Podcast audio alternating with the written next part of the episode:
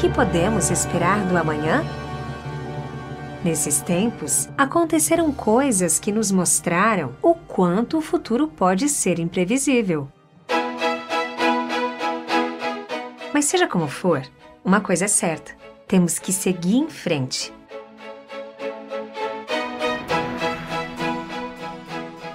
Dentro do possível, estivemos próximos neste período desafiador com ações que mostraram que você é o maestro da Orquestra dos Anestésicos, a qual daremos continuidade neste ano.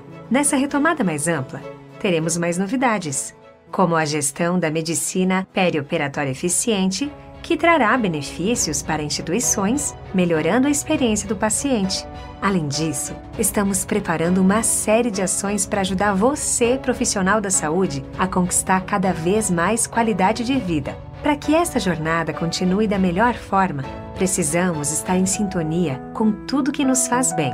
E de nossa parte, tenha certeza de que continuaremos em sintonia com você e suas necessidades. Assim, unindo forças, seguiremos em sintonia com a vida.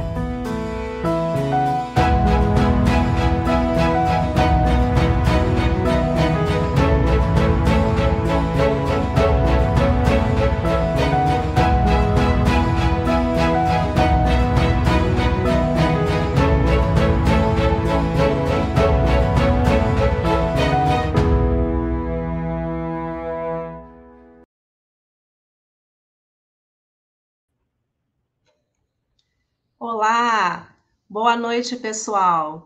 Sejam todos muito bem-vindos a mais um webinar da SAESP. Como sempre, todas as segundas-feiras, às 8 horas da noite. Eu sou a doutora Vanessa Henriques Carvalho, para quem ainda não me conhece, vice-diretora científica da atual gestão da SAESP. Uh, e tenho a honra hoje de apresentar uh, o nosso tema do webinar, o gerenciamento do bloqueio neuromuscular, um tema de extrema importância na nossa vida, a importância da monitorização, a importância de se evitar complicações pulmonares, principalmente curarização residual, para melhorar os desfechos dos nossos pacientes no intra e no pós-operatório imediato e tardio. Com certeza faz muita diferença monitorizarmos e evitarmos a curarização residual. Tenho a honra de apresentar o nosso palestrante, uh, o exímio anestesiologista de São Paulo, Dr. César Romão Martins, uh, que vai palestrar sobre esse tema, e o Dr. Uh, Guilherme Elitério Benetti, nosso ex-residente da Unicamp, né, muito querido, hoje aí brilhando também como preceptor da residência médica em anestesiologia da PUC São Paulo, campus Sorocaba, além de ser anestesiologista em Sorocaba também. Sejam os dois muito bem-vindos ao nosso webinar da SAESP. Bom, então o doutor César irá iniciar a palestra. Doutor César dispensa apresentações, todos conhecem, dá aulas maravilhosas, é o anestesiologista em São Paulo, um, inicialmente pela Unifesp e atualmente em vários hospitais e serviços. E dou a palavra, então, para o doutor César Romão. Por favor, as perguntas ah, no chat, ah, nos comentários, que ao final da explanação, da apresentação, serão enviadas para o Dr. César pelo Dr. Guilherme Benetti. Muito obrigada pela presença de todos. Dr. César, o palco é seu. Obrigado. Obrigado. Vocês, a minha Saesc, E, bom, vamos lá. Deixa eu compartilhar minha tela.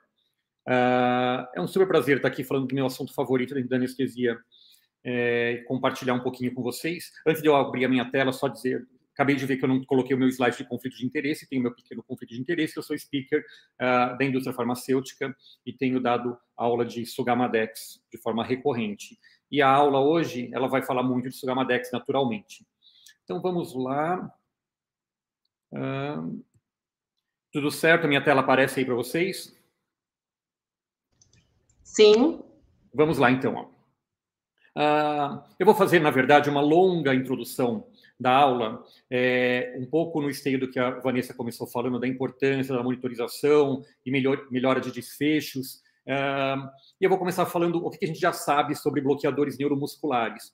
É uma coisa meio surpreendente, porque é um, um monte de coisa que a gente já sabe há muito tempo, mas que a gente acaba negligenciando no nosso dia a dia. Então, vocês vão ver que, ao contrário de uma aula muito tradicional, que a gente sempre pega as últimas evidências, os últimos trabalhos sobre alguma coisa, uh, eu vou colocar muito da primeira evidência sobre alguma coisa. Então, quando foi que nós aprendemos alguma coisa né, sobre o bloqueador neuromuscular e há quanto tempo nós já sabemos isso?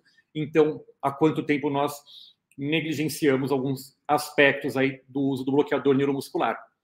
Então, começando, qual é a primeira coisa que a gente já sabe sobre bloqueadores neuromusculares? E vejam, referência de 1954. Os bloqueadores neuromusculares foram introduzidos na prática clínica em 1942. Então, o primeiro bloqueador foi a detubucurarina e facilitou muito o procedimento uh, anestésico cirúrgico, porque facilitou muito o campo cirúrgico. Uh, ao não precisar usar o anestésico inalatório para fazer relaxamento muscular, a gente passou a usar menores quantidades de anestésico inalatório, portanto, menos efeitos colaterais, então parecia um pacote muito bom. Só que aí o que aconteceu? Né? Quando o bloqueador foi introduzido na prática clínica, nós tivemos um aumento de seis vezes na mortalidade da anestesia geral. Então, imaginem que é uma época que a mortalidade já era relativamente alta e a gente tem um aumento de seis vezes na mortalidade. E, naturalmente, demorou um tempo para começarem a entender por que desse aumento da mortalidade. E quando a gente revisa os trabalhos que vieram na sequência, a grande pista é de que esses pacientes tinham complicações decorrentes da paralisia residual no pós-operatório. Segunda coisa que a gente já sabe há bastante tempo sobre bloqueadores neuromusculares. Né? Os bloqueadores a gente classifica de acordo com a duração clínica, é uma das formas de classificá-los. E há 30 anos nós tivemos a introdução dos bloqueadores de ação intermediária, que são o atracúrio, o cisatracúrio, o vecurônio e o rocurônio.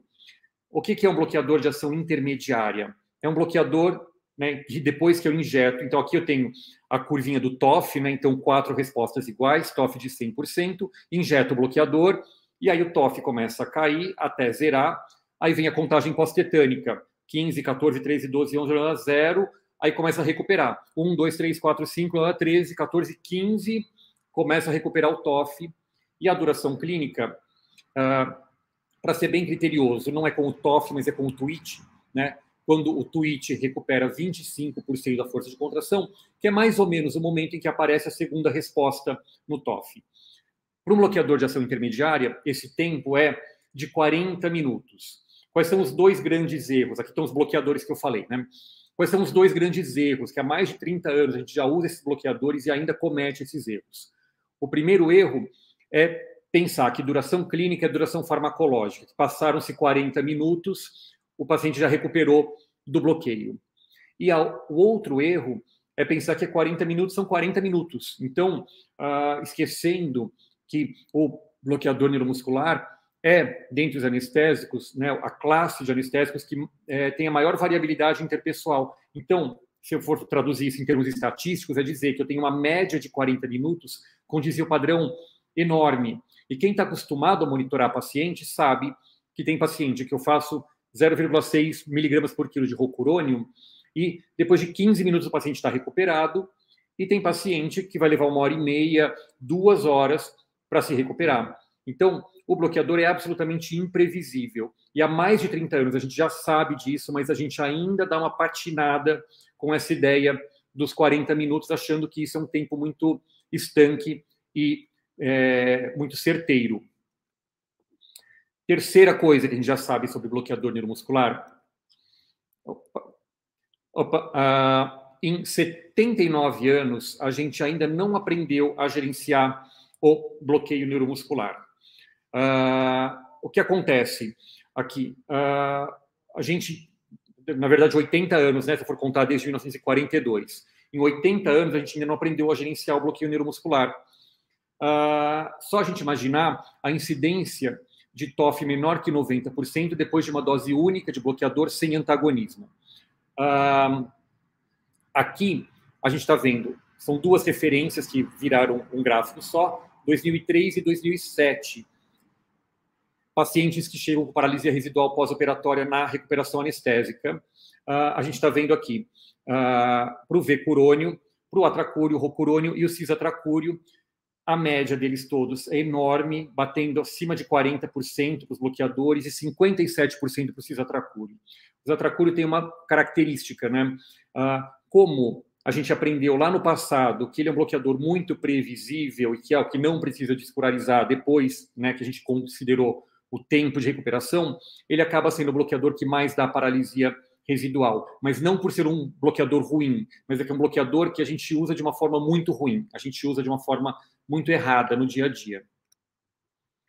Uh, esse slide eu corrigi, ó, em 80 anos. Uh, a gente pode pensar, né? O slide anterior tinha lá referência de 2003, 2007. Tudo bem, já são quase 20 anos desde o trabalho de 2003, né? 25 anos do trabalho de 2008. Uh, a gente deve ter aprendido alguma coisa. E aí, se a gente pega trabalhos mais modernos, esse aqui é de 2019, a gente vê que a coisa continua grave do mesmo jeito. Portanto, a gente não aprendeu mesmo a usar esses bloqueadores. Então, esse trabalho é um dos que eu peguei, mas esses números são muito constantes na literatura. Ah, e aqui ele mostra da incidência de paralisia residual quando o paciente chega na recuperação anestésica. E a gente vê aqui no total 64,7% dos pacientes chegam com paralisia residual. Esses autores pensaram assim: ah, tudo bem, vamos ver num hospital universitário, um ambiente mais acadêmico, o pessoal deve usar mais o TOF. 59,8% dos pacientes com paralisia residual. No hospital geral, fora de um ambiente acadêmico, 83% dos pacientes che chegam na recuperação anestésica com TOF menor do que 90. Isso aqui é muito alarmante, né? É muito grave, na verdade, a gente imaginar é, esses índices de paralisia residual, considerando que são 30 anos de experiência com esses bloqueadores.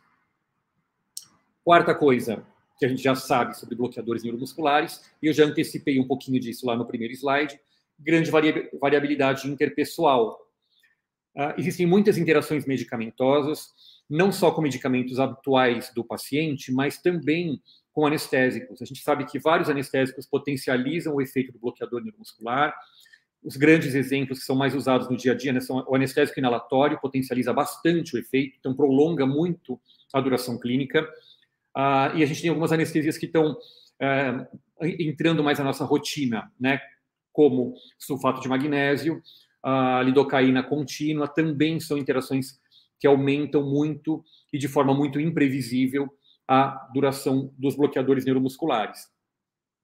Existem fatores genéticos associados, né, pacientes que são metabolizadores mais lentos ou mais rápidos dos bloqueadores, Existem fatores clínicos, né, doenças de base do paciente, medicações que o paciente possa fazer uso de base, que também vão interferir na duração clínica.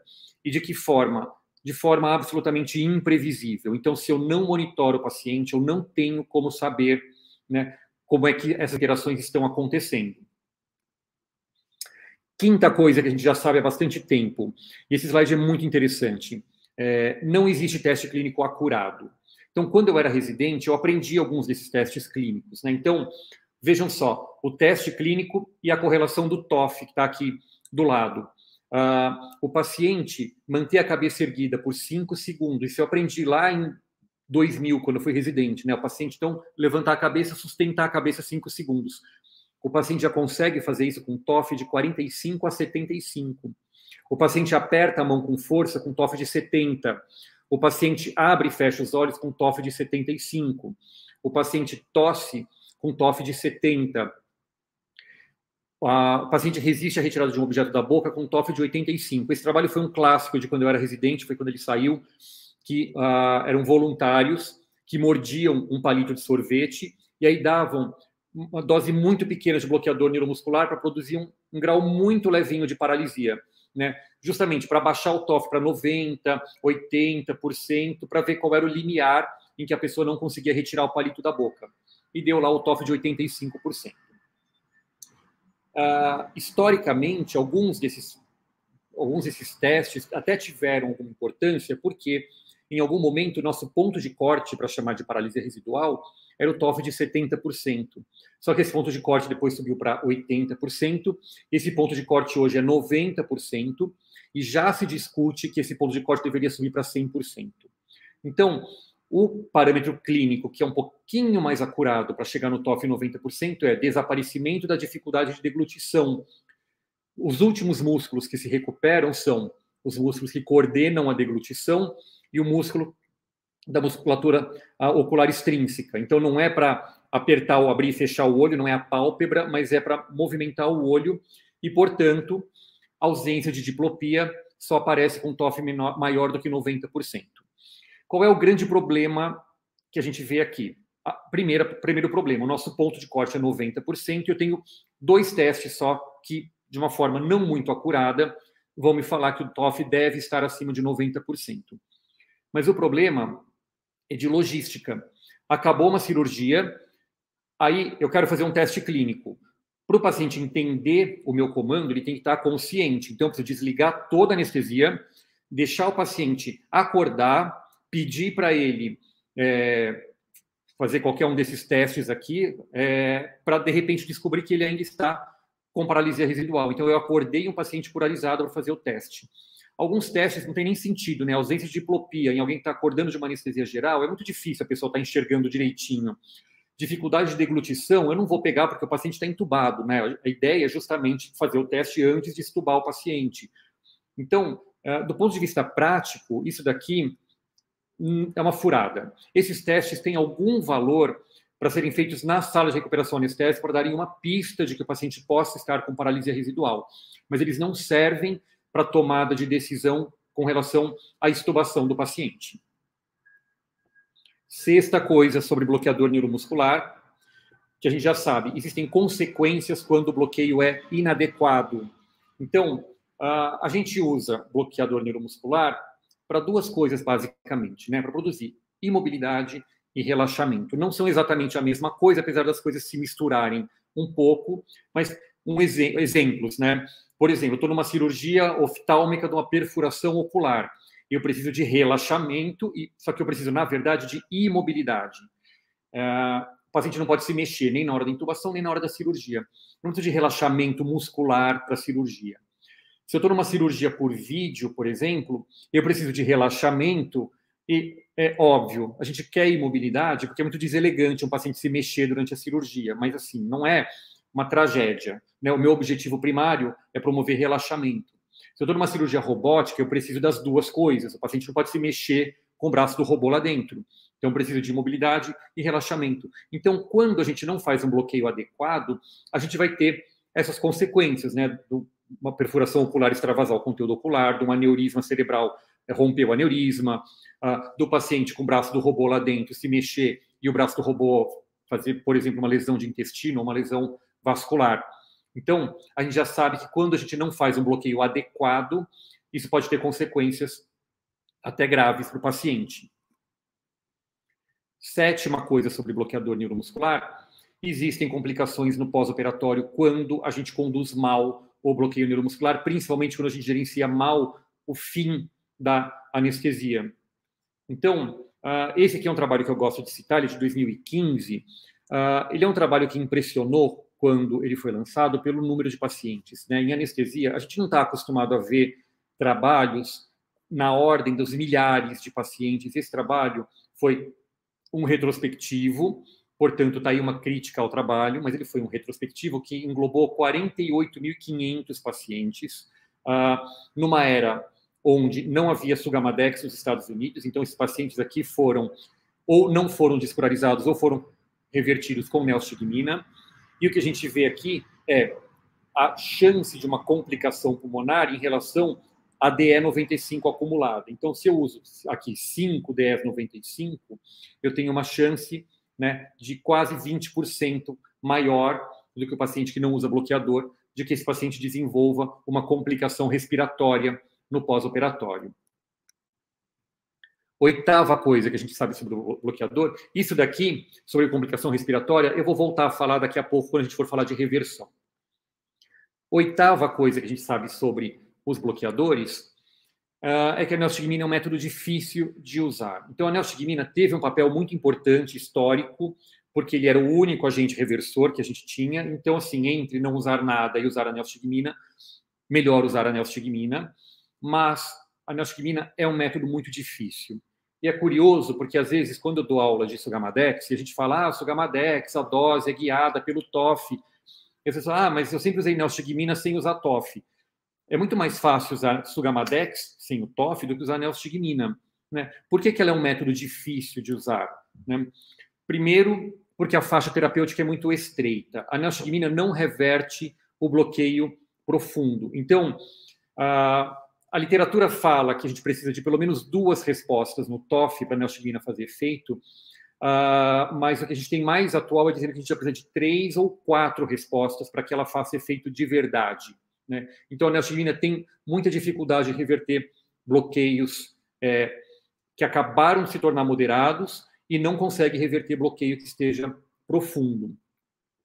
A neostigmina demora para fazer efeito. A gente vai ver daqui a pouco um comparativo com o Sugamadex, mas se eu tiver usando neostigmina uh, numa dose correta, que geralmente não se usa, para reverter um bloqueio que acabou de se tornar moderado, então duas respostas no TOF, eu levaria perto de 20 minutos para reverter esse bloqueio.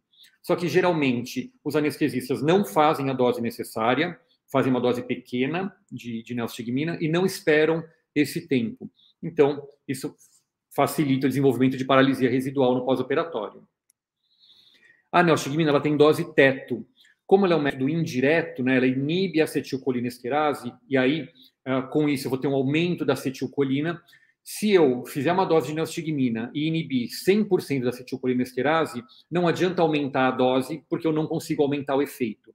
Então, se eu fizer neostigmina o paciente começa a aumentar o TOF, de repente chega lá, TOF de 70, 75, 80, e estaciona no 80, é, pode não ser, não pode não adiantar eu aumentar a dose para tentar complementar a reversão desse bloqueio. A neostigmina tem efeitos adversos uh, e tem que lembrar que ela vai ser administrada junto com a atropina. E a atropina também tem efeitos adversos. Então, não é todo paciente que eu quero que fique taquicárdico. Né? A neostigmina tem risco de broncoespasmo, a neostigmina aumenta a motilidade intestinal. Então, numa cirurgia com anastomose intestinal, pode não ser uma boa. Então, eu tenho que lidar com os efeitos colaterais, tanto da neostigmina quanto da atropina. Uh, interações com os anestésicos. Todo anestésico que potencializa o efeito do bloqueador neuromuscular também dificulta a ação da neostigmina. Então, se eu estiver usando anestésico inalatório, sulfato de magnésio, lidocaína, a neostigmina vai ter mais dificuldade para reverter esse bloqueio. E a última coisa sobre neostigmina é o efeito paradoxal, que tem um pouco a ver com a faixa terapêutica estreita. Né? Na faixa terapêutica, eu falei do limite inferior, né? então a neostigmina tem que ser dada a partir de duas respostas no TOF. E o efeito paradoxal é o seguinte: quando eu faço neostigmina num paciente em quem o bloqueio já está naturalmente revertido, né, já passou o efeito do bloqueador, uh, eu, eu tenho a perda de contração no genioglosso, né, que coordena a deglutição, e no diafragma. Então, justamente os músculos que me importam na hora da reversão, porque eu quero que o paciente coordene a deglutição para não fazer microaspiração, e eu quero que o paciente respire com diafragma para poder fazer uma expansão plena do pulmão e não fazer a telectasia.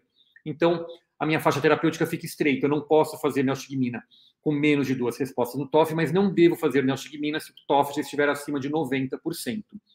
E, portanto, eu só sei que eu estou nesse intervalo se eu estiver monitorando. E é por isso que uh, é muito temerário a gente fazer neostigmina às cegas, como a gente aprende. Nona coisa sobre bloqueador neuromuscular, que a gente já sabe. Ninguém vê a paralisia residual no pós-operatório. Uh, esse daqui, que está o desenho aqui do lado, é o modelo dos riscos e dos perigos e acidentes do James Ransom, o modelo do queijo suíço. Ah, como é que funciona o modelo do queijo suíço? Né? Ele propõe, o autor propõe, que para que ah, um acidente aconteça, eu tenha que romper várias barreiras. E cada barreira é como se fosse uma fatia de queijo suíço, que tem esses buracos. E para um acidente acontecer, eu tenho que ter um alinhamento dos buracos nas minhas barreiras. Então, em geral, uma falha única nas minhas barreiras não vai promover um acidente. O que vai promover um acidente vai ser uma falha sistêmica de várias barreiras. Como é que isso acontece para o bloqueador neuromuscular? Eu vou começar aqui da direita para a esquerda com a segunda barreira, que é o anestesiologista. O anestesiologista falha no gerenciamento. Como é que é falhar no gerenciamento? Primeiro, primeira grande falha não usar o TOF. Então, uh, não usou o TOF, a gente já viu que nenhum parâmetro clínico é adequado para mostrar o grau de paralisia do paciente. Então, se eu não usar o TOF, eu estou chutando no escuro. E ponto. Não adianta contar no relógio, é, não tem mágica. Né? Se eu não uso o TOF, o meu, o meu chute é um chute no escuro. Aí tem outros pensamentos mágicos né, que o anestesista tem. Já citei o caso do cisatracúrio. Né? Então, ah, cisatracúrio não precisa reverter, cisatracúrio é mais é, previsível, dura 40 minutos. Ou então, ah, acabou a cirurgia, dose de atropina e neostigmina, quatro ampolas de cada. Quatro ampolas de cada, num adulto do meu tamanho, daria mais ou menos 30 microgramas por quilo de neostigmina uh, que é a dose mínima. Se pensar que na oxigmina a gente usa de 30 a 70 microgramas por quilo. Só que 30 microgramas por quilo reverte um bloqueio que já está bem lá para frente, né, na reversão espontânea. Mas se eu tiver um paciente que tiver com duas respostas no TOF, fizer 30 microgramas por quilo, eu não vou reverter esse bloqueio. Bom, o anestesista então falha no gerenciamento. Mas tem uma frase que ouvi de um anestesista numa aula que não tinha nada a ver com essa, mas que eu achei muito genial, uh, que é o Daniel Perin, o Daniel falou no outro contexto que ninguém acorda de manhã, se olha no espelho e fala assim: eu sou um sem noção. Porque sem noção é sempre o outro. A gente sempre consegue ver falha na conduta dos outros, mas a gente, em geral, não vê as próprias falhas. Então, quando eu não estou usando TOF e acabou uma cirurgia, eu olho para um paciente e falo: beleza, vou estubar o paciente, eu estou usando algum tipo de raciocínio e estou muito seguro do que eu estou fazendo, né? E, ok, decidi que eu vou estubar o paciente, estubo o paciente e levo o paciente para a sala de recuperação anestésica.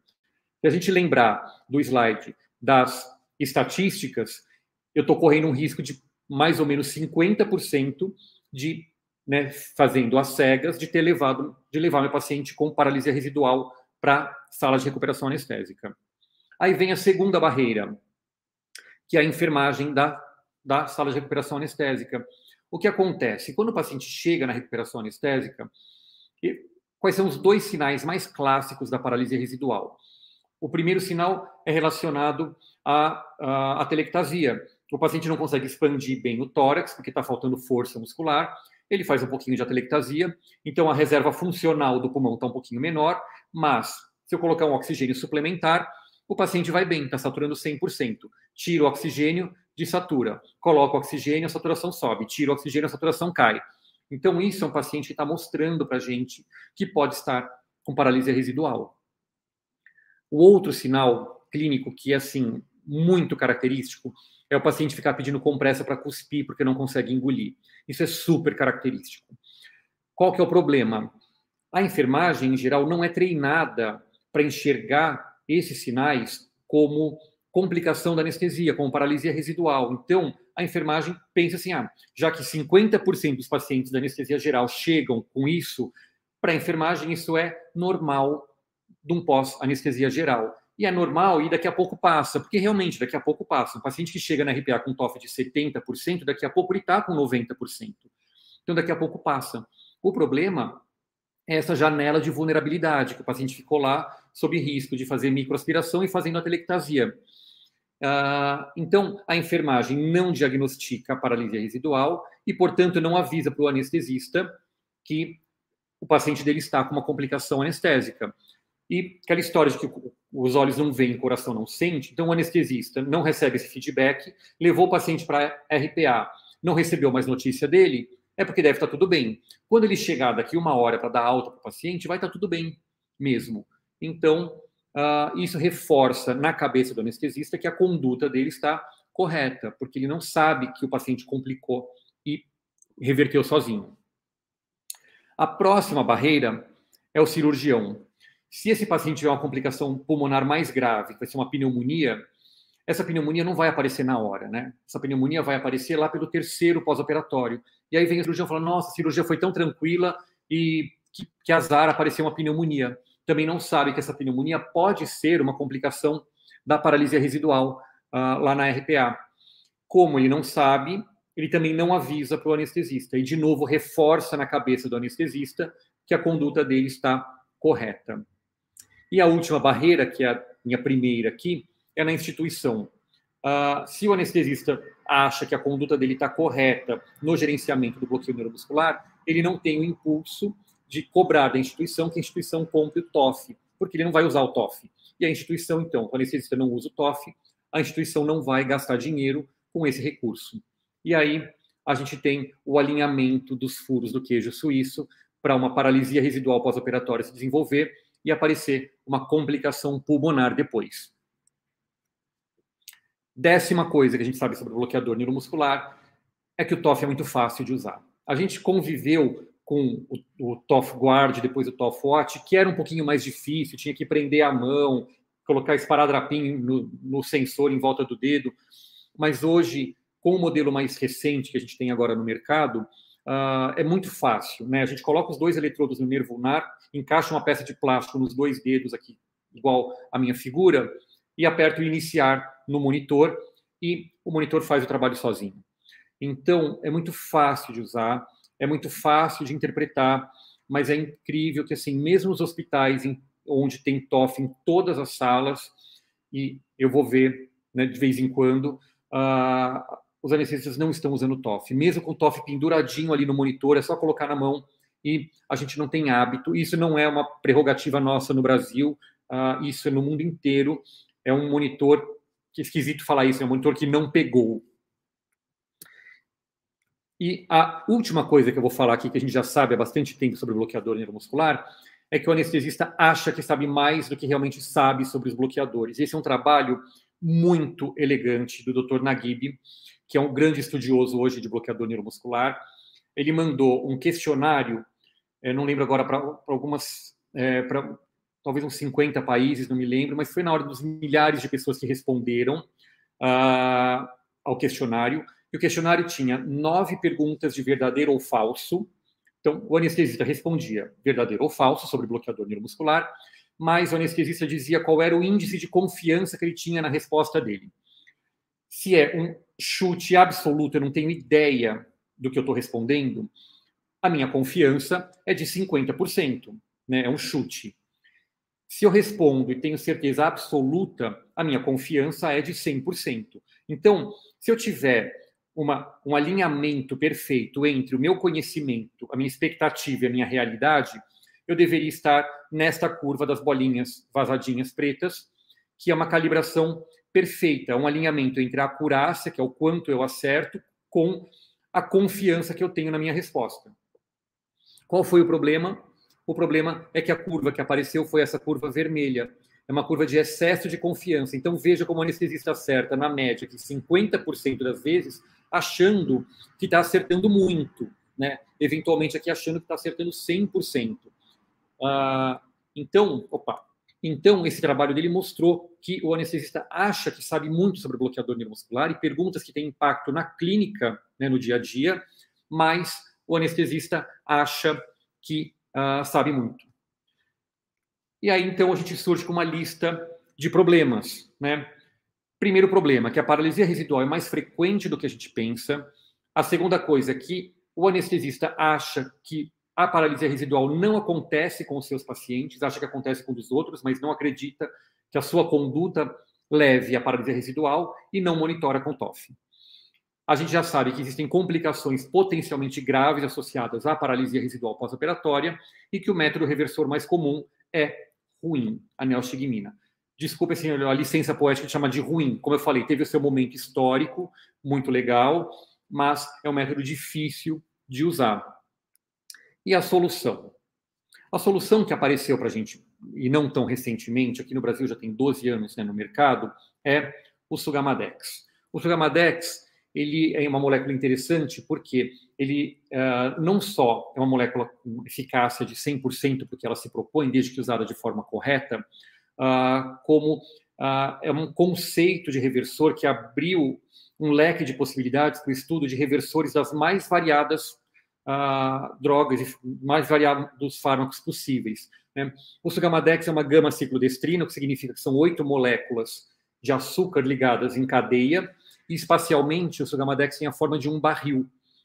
E neste barril foram acrescentados uns radicais, que são esses aqui em roxo, que são radicais de carboxiltioéster, que têm duas funções. A primeira é tornar a ligação do sugamadex com o rocurônio, principalmente, mas também com o vecurônio, uma ligação mais estável e transformar isso daqui num composto, que do lado de fora ele é polarizado e, portanto, passível de excreção renal. Então, uh, esse é o, o Sugamadex. Né? Aqui a estrutura química dele e a forma como ele liga ao rocurônio. Uma coisa interessante é que a constante de ligação aqui, de acoplamento do rocurônio com o Sugamadex, é 25 milhões de vezes maior que a constante de desacoplamento. E, portanto, uma vez ligado o rocurônio no Sugamadex, essa ligação é muito estável e não vai desligar. Então, se eu fizer Sugamadex na dose correta, para ligar em todas as moléculas de rocurônio, eu não devo ter a recurarização do, do paciente. O mecanismo de ação do Sugamadex uh, tem um detalhe importante, né? Ele encapsula o rocurônio e o vecurônio que estão no plasma e, portanto, conforme ele encapsula o, o bloqueador no plasma, a concentração plasmática do bloqueador diminui e isso força né, cria um gradiente de concentração que puxa o bloqueador lá da fenda sináptica para o plasma, onde outra molécula de sugamadex vem e encapsula o rocurônio que chegou no plasma. Então, o mecanismo de ação é um duplo mecanismo de ação, né, que se complementam, porque encapsula o rocurônio e o vecurônio no plasma e cria um gradiente de concentração que tira o rocurônio ou vecurônio da fenda sináptica. A dose de sugamadex o Sugamadex, ele, ao contrário da neostigmina, pode ser em, feito em qualquer momento, né, ah, no curso aí da, do efeito do bloqueador neuromuscular. Eu só vou variar a dose. Se eu tiver um TOF de zero, com contagem pós-tetânica de zero, que eu chamo isso de bloqueio intenso, eu vou reverter esse bloqueio com 16 miligramas por quilo de Sugamadex. Se eu tiver pelo menos uma contagem pós-tetânica até o aparecimento de duas respostas no TOF, eu vou reverter esse bloqueio com 4 miligramas por quilo. E se eu já tiver pelo menos duas respostas no TOF, eu vou reverter esse bloqueio com 2 miligramas por quilo. Então, a gente está vendo que a gente consegue, variando a dose, reverter o bloqueador neuromuscular em qualquer momento. Então, é, injetei o bloqueador, me arrependi, deu alguma coisa errada, intubação difícil, eu consigo reverter esse bloqueio. Aqui, ah, para a gente comparar com a neostigmina. Então, aqui eu tenho duas respostas no TOF, bloqueio abriu agora, né, um bloqueio moderado, depois de ter feito rocurônio 0,6 miligramas por quilo, e nesta dose, bloqueio moderado, a dose de Sugamadex 2 miligramas por quilo, vai levar 1,4 minutos para reverter esse bloqueio. Já a neostigmina, na dose de 50 microgramas por quilo, vai levar quase 18 minutos para reverter esse bloqueio. E vejam o detalhe, 50 microgramas por quilo. Uh, para mim, seria mais ou menos umas uh, 8 ou 9 ampolas de neostigmina. Então, é muito pouco provável que alguém de vocês já tenha assim de cara partido, né, para pegar uma paciente de 80 quilos e fazer 9 ampolas de neostigmina. Então, vejam, fazendo a dose que, né, mais adequada, 50 microgramas por quilo, levaria 17 minutos. Imagina fazendo quatro ampolas né, que daria 30 microgramas por quilo. Então, esse tempo ficaria ainda maior. Já para o bloqueio profundo com TOF de zero, a dose de Sugamadex 4 miligramas por quilo reverte o bloqueio em 2,7 minutos. E para a neostigmina, uh, não funciona. Né? Se a gente pensar 49 minutos, é meio tempo de reversão espontânea. Então, a neostigmina não está fazendo nada aqui. E vejam, na dose de 70 microgramas por quilo, para mim seriam umas 11 ampolas de, de neostigmina. Né? E não faz efeito. Existem dois estudos que compararam neostigmina e sugamadex para ver desfechos, né? Como a Vanessa introduziu né, na aula, a gente tem uh, procurado entender quais são os desfechos da paralisia residual e como é que a gente consegue é, mexer de forma a melhorar esses desfechos. Então, tem dois estudos que são, na verdade, um desdobramento do outro. Uh, o primeiro estudo é o Stronger. O Stronger foi publicado em 2020, e com todas as críticas que podem ser feitas ao estudo, uh, ele tem uma vantagem, que é um estudo, de novo, na ordem dos milhares de pacientes, são quase, são quase 54 mil pacientes que foram é, envolvidos no estudo. Ele é um estudo multicêntrico de cortes pareadas, então eles pegaram 26.856 pacientes tinham recebido neostigmina para avaliar a incidência de complicações pulmonares. Quando introduziram o Sugamadex no hospital, levaram seis meses deixando a transição até todo mundo acostumar a usar Sugamadex. E depois, 26.856 pacientes entraram no estudo usando Sugamadex. E aí compararam essas duas coortes pareadas por sexo, idade, tipo de cirurgia, gênero. Uh, né? Então, parearam um paciente com um paciente meio parecido. E aí chegaram à conclusão de que o diminuiu 30% das complicações pulmonares, 47% na incidência de pneumonia e 55% no risco de insuficiência respiratória. Então, de novo, é um estudo retrospectivo, uh, tem críticas que podem ser feitas, mas uh, os números são números que impressionam, primeiro pelo N e segundo uh, por essa incidência de, né, por essa redução das complicações pulmonares. Há 10 dias ainda está, nem, ele nem foi impresso ainda, ele está né, para ser impresso, mas ele já foi, já saiu online esse estudo, que é o Still Stronger, que é um desdobramento do Stronger, que eles pegaram uma subpopulação daqueles 26 mil pacientes, uh, eles pegaram os pacientes sob maior risco de desenvolver uh, para, é, problemas respiratórios no pós-operatório, complicações respiratórias. Então, eram pacientes asa 3 ou 4, pacientes acima de 80 anos e cirurgias maiores de duas horas de duração. E aí, nessa população que tem de base um risco aumentado de complicações pulmonares, o Sugamadex também diminuiu a incidência de pneumonia e também diminuiu a incidência de insuficiência respiratória. Então, mostrando para a gente que gerenciar bem o bloqueio e fazer uma reversão adequada do bloqueio tem implicação clínica no pós-operatório. Um passeio rapidinho agora para um uso racional de Sugamadex, para a gente terminar a, a aula. Uh, a gente, eu falei né, que o Sugamadex ele é uma ferramenta muito útil desde que seja bem empregada. Então vamos ver algumas coisas interessantes sobre o bom emprego do Sugamadex. Primeiro, respeitar a dose. Quando o Sugamadex surgiu, a gente imaginou que a incidência de paralisia residual fosse cair para zero. E aí a incidência de paralisia residual caiu para 11%. E a gente pensa assim, poxa, da onde que veio 11% de incidência? E quando a gente vai olhar no detalhe o trabalho que apontou 11%, a gente vê que estava muito ligado à ideia de que acabou a cirurgia, a dose de Sugamadex é uma ampola. Se eu faço uma ampola, para mim, com 80 quilos, uh, se eu precisar de 2 miligramas por quilo, eu estiver nessa faixa aqui, eu consigo reverter esse bloqueio. Mas se eu estiver na faixa em que eu precise de 4 miligramas por quilo, eu vou precisar de 320 miligramas, a ampola tem 200 e, portanto, eu faço uma reversão parcial do bloqueio e não tiro o paciente da do risco de paralisia residual no pós-operatório. Então, tem que lembrar que a dose tem que ser respeitada. A segunda coisa é respeitar o mecanismo de ação. Por que eu coloquei esse slide aqui? Porque, com medo de efeitos colaterais, surgiu aí entre os anestesistas a ideia de colocar o Sugamadex num sorinho de 100 ml e correr lento no final da cirurgia. Só que se eu corro lento o Sugamadex, eu não crio o gradiente de concentração para tirar o rocurônio da fenda sináptica. Então, eu tenho que respeitar o mecanismo de ação e o Sugamadex não pode ser injetado muito lento.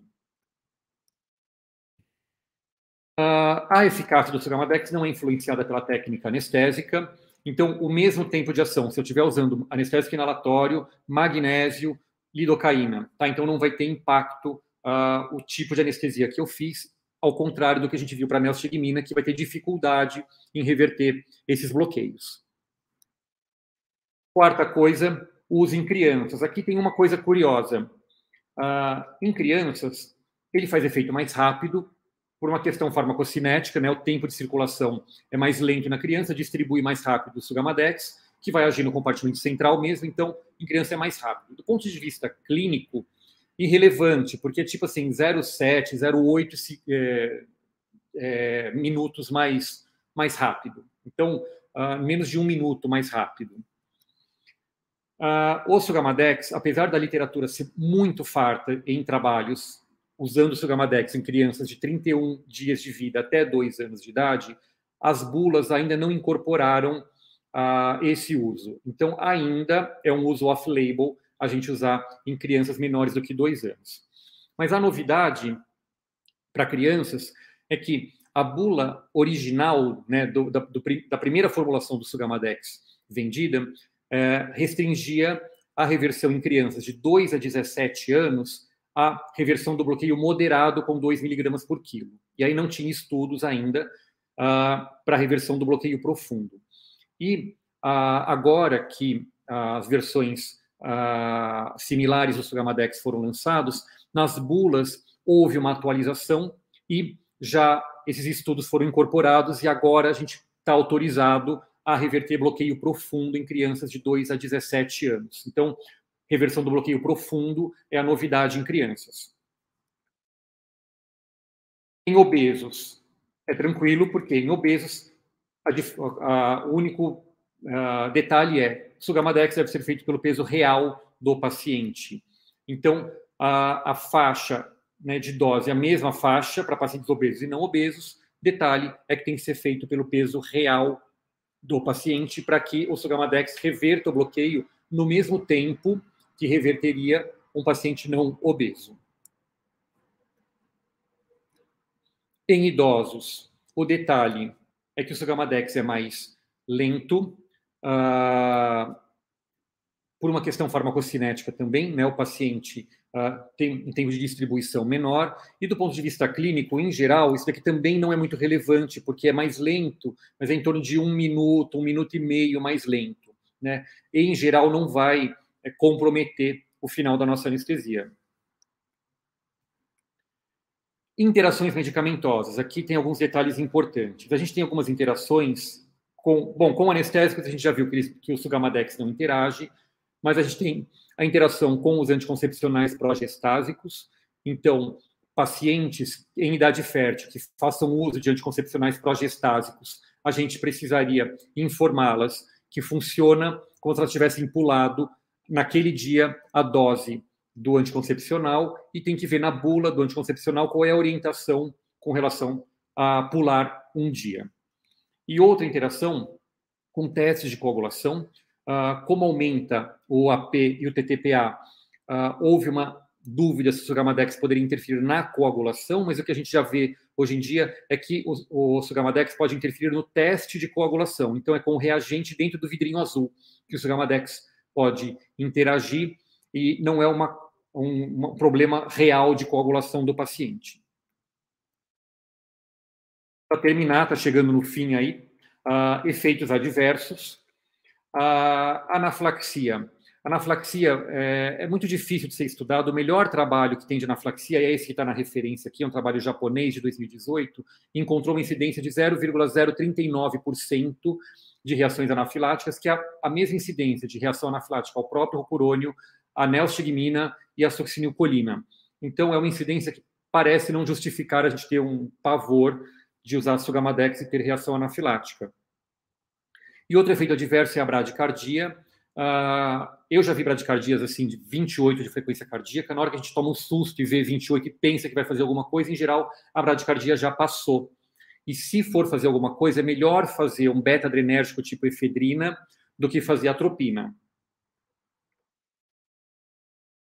Bom, o repique do bloqueador depois da administração do Sugamadex. Uh, aqui é uma. Opa, Aqui é uma coisa que também mudou um pouco de cara ao longo dos anos, mas a, gente, a ideia é a gente insistir no rocurônio.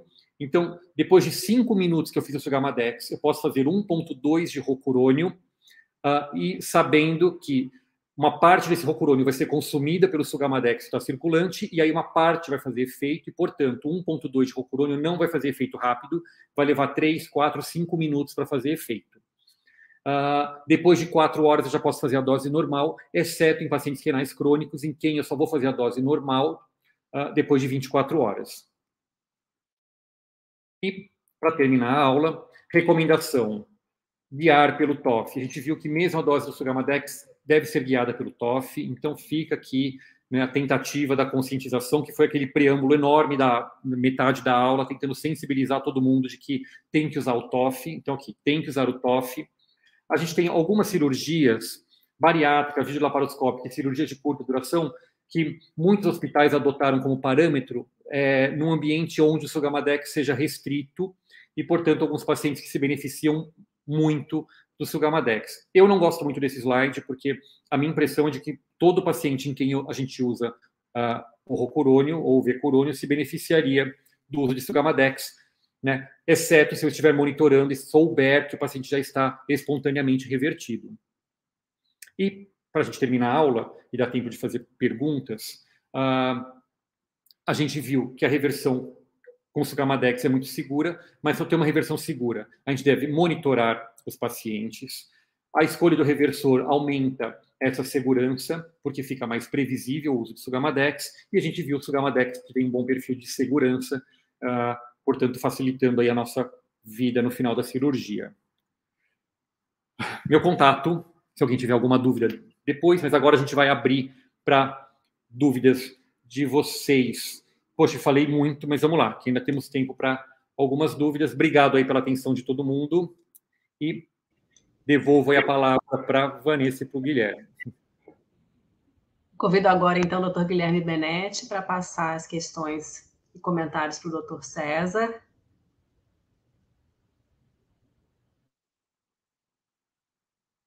Doutora Vanessa, tá. pelo convite.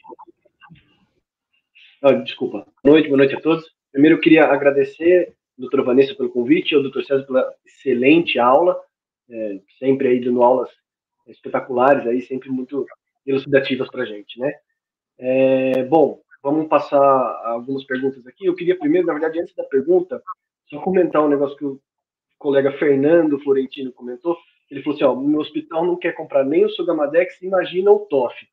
Eu acredito que isso é uma, uma realidade, acho que para todo mundo aí, pelo menos no Brasil, que a gente conhece, a gente sabe dessas dificuldades que a gente tem tanto do Sogamadex, às vezes, principalmente em hospitais públicos ou de menores, digamos assim, e ainda mais do monitor do TOF. Eu, eu desculpa falar um pouquinho, mas eu, eu, eu só tenho uso dele hoje porque eu faço parte da, da residência e a gente faz isso no, no, hospital universitário, porque na prática a gente vê nossos colegas realmente, igual o doutor César comentou, não utilizam, né?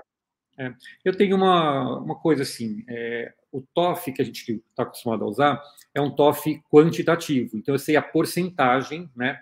Uh, e isso vai, dentre as informações que isso vai me dar, vai me dar informação de que o paciente já está revertido, que o TOF passou de 90%. Eu tenho a minha alternativa, que é o estimulador de nervo periférico, aquele que eu encosto aqui no nervo ulnar, aperto e conto, né, qualitativo. Qual é a informação que ele não me dá? Que o TOF já está maior do que 90. Se o TOF passar de 40% no olho, já aparece revertido. Então, eu não posso usar esse TOF para dizer que eu não preciso usar o bloqueador. Mas eu consigo usar esse TOF para escolher a dose do Sugamadex ou para saber que eu já posso fazer neostigmina, porque é, é qualitativo, né? Duas respostas do TOF ou uma resposta do TOF, zero resposta do TOF. Então, esse TOF é baratinho e ele é uma alternativa para a gente, né, sabendo dessa limitação, que ele não fala se o paciente já está revertido, mas ele é uma ferramenta aí para ajudar a gente a guiar a dose do que a gente vai reverter. Excelente.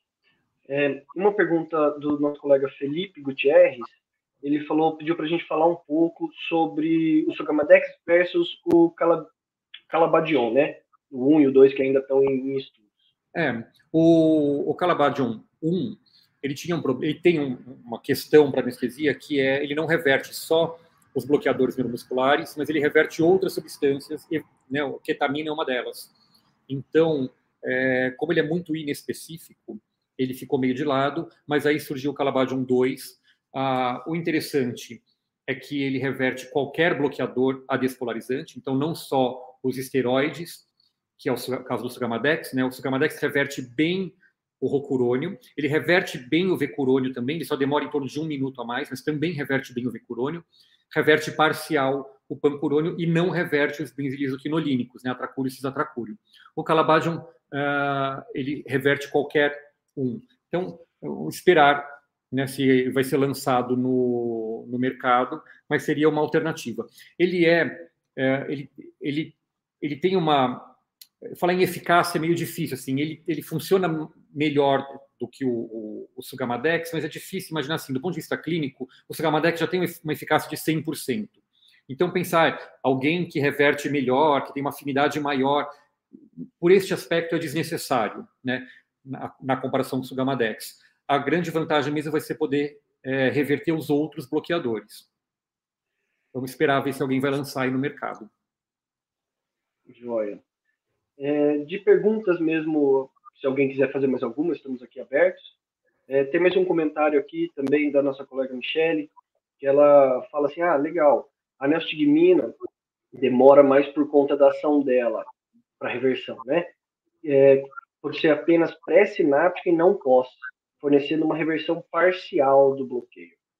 É, é, é, acho que é mais ou menos assim, porque na verdade a neostigmina ela age na fenda sináptica, ela vai inibir a acetilcolinesterase, vai aumentar a quantidade de acetilcolina e essa acetilcolina vai, por um mecanismo competitivo, deslocar o bloqueador. Só que ela vai deslocar o bloqueador tanto da pré quanto da pós-sinapse. Né? E é por isso que ela consegue reverter os bloqueadores adespolarizantes. Então, é, ela, a neostigmina não age só na pré-sinapse, ela age em específico, aumentando a acetilcolina na fenda sináptica. Joia. Agora temos uma pergunta aqui, o nosso colega Leider Gama, é, perguntando se a gente conhece algum estudo mostrando o custo é, financeiro mesmo do uso do Sogamadex e economia frente a complicações existe. Assim, na literatura tem muito é, trabalho. O, o que eles fazem é, é pegar esses, é cruzar, né, esses trabalhos que vêm a incidência de complicação pulmonar e aí eles veem qual é o custo do tratamento da complicação pulmonar. Então, desde a complicação mais simples, que é a telectasia, que vai custar mais horas de recuperação anestésica e, portanto, e mais horas de oxigênio, que, que é um insumo relativamente caro, uh, até uma complicação mais grave, que seria um paciente ser internado na UTI com a pneumonia. Uh, então, eles quantificam quanto custa para tratar cada complicação e qual é a incidência de cada complicação com neostigmina e com sugamadex, e aí conseguem fazer o comparativo né, de quanto você gasta de dinheiro para usar sugamadex versus quanto você economiza, e a economia é enorme, assim, enorme, quando a gente coloca esse gerenciamento das complicações na, na conta. Então, assim, sim, tem, na literatura tem muito trabalho de farmacoeconomia. Legal, gente. É, alguém tem mais alguma pergunta? Alguém quer comentar mais alguma coisa? Acho que aqui no nosso chat, por enquanto, não apareceu mais nada. Em lembrar, Guilherme, doutor Carrareto, ele lembrou aqui da resolução 2174, né? Hum. Artigo 4, que recomenda o uso da monitorização do bloqueio neuromuscular. O diretor técnico é responsável pelas condições de segurança. É. Isso aqui é interessante porque eu lembro quando houve a discussão ah, para criar esse artigo se iam colocar o TOF como obrigatório. E o problema é que o TOF não é um monitor muito barato. E se a gente pensar no Brasil, um país continental com diferenças regionais enormes, a gente pegar e colocar o TOF como monitor obrigatório, a gente acabar inviabilizando a anestesia em muito lugar. Então, esse foi o senão né, até onde eu saiba, que, que fez com que fosse uma recomendação e não uma obrigatoriedade no uso do, do TOF. É, aconteceu isso na época do, do, capinógrafo, mas o capinógrafo o pessoal bancou e falou assim: não, capinógrafo é obrigatório, ponto. Mas também era um monitor caro e também é, dificultou muito a anestesia em muito lugar até todo mundo conseguir se adaptar. É, o colega Mauro é, falou que, em relação ao custo, falou que durante a pandemia os preços dos, dos medicamentos, o preço do frasco ficou praticamente impraticável. É, realmente subiu em geral, né? É, a gente teve uma questão de insumos né, para produção, então, das cadeias de logística todas que, que foram meio quebradas com a pandemia, então isso dificultou muito. Mas o Sugamadex, o, os bloqueadores neuromusculares, sim, subiram muito de, de preço por causa dessa cadeia logística toda. Uh, o Sucamadex, não porque é, a gente teve um aumento muito grande do consumo de bloqueadores para os pacientes internados em UTI, mas o Sucamadex não é um, um medicamento que a gente use em, em UTI. Né? A gente não tem um paciente que assim está numa intubação prolongada, coloca num desmame, tira o bloqueador neuromuscular e daqui a uma hora ele vai sair do tubo. Né? Então, é, em geral, os pacientes, se eles estiverem bloqueados, em geral, é por um período da pior função pulmonar, depois a gente vai tirar o bloqueador, o paciente continua entubado, e na hora de ser desentubado, ele não vai precisar de reversão do bloqueio. Então, o Sugamadex não sofreu tanto impacto da, da pandemia, exceto pela quebra de cadeia uh, de logística, né? ao contrário dos bloqueadores que tiveram mesmo um, o preço que subiu por causa da, do aumento de consumo. Uh, professora Angélica falou que a neostigmina não é um reversor ruim, ela não é utilizada né, na dose correta e não, principalmente não se aguarda o tempo correto para, para sua eficácia, né? Além dela ter outras atividades clínicas, ela coloca no segundo comentário Sim. também. Não, muito bem colocado. É, eu coloco é, que é um, bloque... é um reversor ruim, mesmo para impactar um pouco e sensibilizar, mas é, é, óbvio, assim, teve seu lugar histórico super importante e, é, e é um reversor bom, se a gente souber usar. E souber usar significa monitorar o paciente, acompanhar a reversão com o TOF, e aí eu faço neostigmina e tiro o paciente do risco de paralisia residual. Existe o preço dos efeitos colaterais, como eu falei, mas assim, do ponto de vista da paralisia residual, se eu monitorar o paciente, eu posso saber quem não precisa de reversor, quem precisa, quem precisa de Sugamadex porque não está numa janela onde eu possa reverter com, Sugamadex, com, com neostigmina, quem eu posso reverter com, com neostigmina. Tem trabalhos na literatura é, fazendo misto. Então, assim, eu uso um pouquinho de Sugamadex para levar o paciente para um ponto onde ele possa ser revertido com neostigmina e faz a mistura. Ah, desde que eu monitore o paciente, a gente consegue fazer isso tudo. A questão da neostigmina é justamente toda a dificuldade que ela impõe quando eu não estou vendo o que eu estou fazendo. E bem lembrado. Neutralização, é, como neutralização fica tudo mais às claras, realmente. Sim, sim. É, professor Celso é, pergunta se no, no, paciente dialisado, como se usa o, o Sugamadex? O, o Sugamadex em renais crônicos tem o seguinte. Ah, primeiro é falando da, da segurança. É, o trabalho mais clássico que eu me lembro é um trabalho feito em cachorros, que eles pegavam os cachorros, ligavam as artérias renais e o cachorro né, já anestesiado, curarizado, e aí faziam Sugamadex no final e uh, deixavam o cachorro por 72 horas monitorado para ver se essa ligação ia ficar estável. Uh, e o que se via é que em 72 horas ainda tinha um monte de Sugamadex com rocurônio ligado circulando no cachorro, porque a eliminação do complexo rocurônio-sugamadex é basicamente renal, uh, só que o cachorro não recurariza. Então, mostrando que, assim, Sugamadex ligou no rocurônio, ele não vai desligar. Então, é muito seguro. Uh, para os pacientes renais crônicos, existe uma, até onde eu saiba também, é, existe um único tipo de, de filtro da, da, diálise que consegue dialisar o Sugamadex. Tá? Então, em geral, o complexo rocurônio-sugamadex não, vai ser, não é dialisável, vai ficar circulando no, no paciente. Na bula do Sugamadex, é, paciente com doença renal terminal, portanto, dialisáveis, eles não são candidatos ao uso do Sugamadex. Né? Na, na bula está contraindicado. Na literatura, então também é off-label, porque não está na bula, mas na literatura já se fala muito no uso é, nesses pacientes e com segurança, tá? Mas tem isso, tá? Na, na diálise, não, a diálise não tira, em geral, o Sugamadex. Joia. Uh, a professora Angélica de novo falou que para os outros BNMs ainda no mercado a anastigmina é o que a gente tem, né? Uhum. É, e, e nosso colega Cláudio perguntou qual seria a melhor maneira na RPA para se utilizar o TOF no paciente que está consciente e pode ter um certo desconforto, né? Não tem. Não tem e é chato colocar o TOF, o paciente acordado, mas assim, a gente não quer sedar o paciente na RPA para fazer o TOF.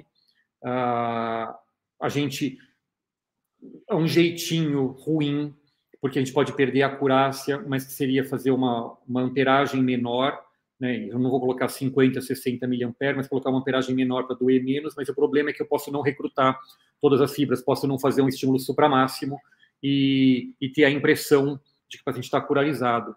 Então, a, a, gente também vê na literatura, assim, fazer subdose de remifentanil, já vi um monte de coisa, mas uh, são coisas que a gente não quer fazer, né? É pensar que se eu fizer um pouquinho de opioide, é, o paciente faz um pouquinho, mesmo que ele não deprima de verdade, ele faz um pouquinho de depressão respiratória, ele junta um pouquinho de CO2, um pouquinho de CO2 potencializa o bloqueador neuromuscular, então o paciente já não, talvez não estivesse na complicação, entra na complicação ou se ele tiver com paralisia residual, ele piora da paralisia residual. Então, é, infelizmente, não tem jeito confortável. Existe um trabalho alemão é, de 2017, se não me engano, absoluto, muito elegante, muito legal, mostrando a relação de TOF com parâmetros clínicos na RPA. E aí ele conseguiu fazer uma associação muito legal uh, desses parâmetros clínicos para indicar para a gente que o paciente está com paralisia residual com uma acurácia relativamente boa. Então, tem, ele tem um organograma, então, assim, se o paciente consegue fechar o olho com força, se o paciente consegue levantar a cabeça, ele vai hierarquizando. Assim, ah, se, se, o paciente nem consegue abrir o olho, o TOF deve estar menor do que 30%. Então, é uma paralisia residual. O paciente vai avançando, ele consegue apertar a mão, sustentar a cabeça. O último teste é dar 20 ml de líquido para o paciente beber, se não houver contraindicação por causa da cirurgia, o paciente beber, e a gente vê se o paciente tem ou não dificuldade para deglutir. Então, é um parâmetro clínico interessante, né? Se a gente não for usar o TOF na RPA, a gente poder contar com esses parâmetros lá. Ao contrário do que eu falei, que não dá para usar no fim da cirurgia como decisão para estubar o paciente, na RPA, o parâmetro clínico ele, ele, ele serve para guiar, já que a gente vai ter dificuldade para colocar o TOF. Lembrando que o desconforto pode ser até pior na, na, na recuperação parasitariana se a gente for fazer o double burst, que seria o padrão ouro para. Pra... É, o double burst ah. tem uma questão, né? O double burst ele foi também historicamente muito importante porque ele é basicamente visual, né? Ah, e ele vai aumentar a sensibilidade do olho. Então, se o TOF, a partir de 40%, eu não consigo perceber que tem fadiga, no double burst eu consigo perceber até 70% a fadiga. No momento, quando o double burst foi criado, o ponto de corte para a gente chamar de paralisia residual era 70%. Então ele cumpria esse papel. Mas quando a gente passa o ponto de corte de 70 para 80 para 90 e agora talvez para 100, o double burst já não, não serve mais. Né? Então, e o double burst é bem mais incômodo. Bem mais, já, assim, eu já testei tudo isso em mim. Eu coloquei o TOF em mim, já, é bem incômodo. É, nosso colega Carlos ele pergunta assim, que com a quebra da patente do Sigmadex referência, está começando a surgir outras, é, pelo menos outras três empresas aqui com frascos até mais baratos. Ele pergunta se na, se na prática diária se a gente já teve algum problema ou diferente, ter, ter que usar diferentes doses ou até tempo para em relação à referência, né? Olha, eu até onde eu saiba são nove empresas que já lançaram, assim, lançaram ou estão no processo de lançamento no mercado. É, eu monitoro os pacientes, então, assim, é óbvio, quando eu me deparei pela primeira vez no hospital com um similar, eu já estava monitorando mesmo e monitorei, usei o similar e funcionou no mesmo tempo. Então, não, não tive problema. A gente tem essa vantagem, né, com o Sugamadex, o, monitor, ele está lá, e é muito simples de ver se está ou não fazendo efeito, porque ou fez efeito ou não fez efeito. Então, é até um convite a todo mundo, né? Já né, quando se depararem com similares, coloquem o TOF e vejam o similar fazendo efeito. É um medicamento que a gente é muito fácil a gente mitigar esse tipo de, de dúvida que pode surgir, né? Só lembrar assim, um medicamento similar é um medicamento que para a Anvisa as empresas tiveram que entregar os testes de bioequivalência, né, para mostrar que que faz o mesmo efeito. Então, essa etapa foi cumprida lá atrás para a Anvisa poder liberar o, os produtos. Mas a gente tem essa possibilidade de fazer a gente mesmo o teste de bioequivalência, né? E colocar o TOF e ver funcionar. Pessoal, excelente. Você vê que é um tema que gera muitas dúvidas, muitos comentários, muitas questões, né? Um tema de extrema importância. E o que a gente leva nisso do que a importância da monitorização é essencial seja usando Sugamadex, seja usando Neostigmina. Então, assim, temos que monitorizar de alguma forma. Né? Vamos dar as considerações finais, por favor, doutor César, doutor Guilherme. Bom, minha única consideração final é a mesma na Vanessa, né? Monitorem os pacientes, né? É, eu, experiência pessoal minha, né? Eu sei que muito lugar o TOF é restrito. É, trabalhei num hospital público de periferia de São Paulo, com super escassez de recursos, nós tínhamos um TOF e nós, é, pelo menos, gerenciávamos todos os finais de cirurgia com um único aparelho. Então, o aparelho ficava na cirurgia inteira é, de algum paciente que a gente precisasse monitorar o intraoperatório, mas qualquer anestesia geral que terminasse, a gente pegava aquele aparelho, colocava no paciente, via, acompanhava a reversão com neostigmina, que era o que a gente tinha, super bem, a gente acompanhava, via que passou né, o TOF 90%, devolvia o TOF para o paciente original, É, então, com um aparelho, a gente conseguia gerenciar o centro cirúrgico inteiro. Então, é uma questão de, de, de impulso e de vontade, mas, assim, os pacientes agradecem.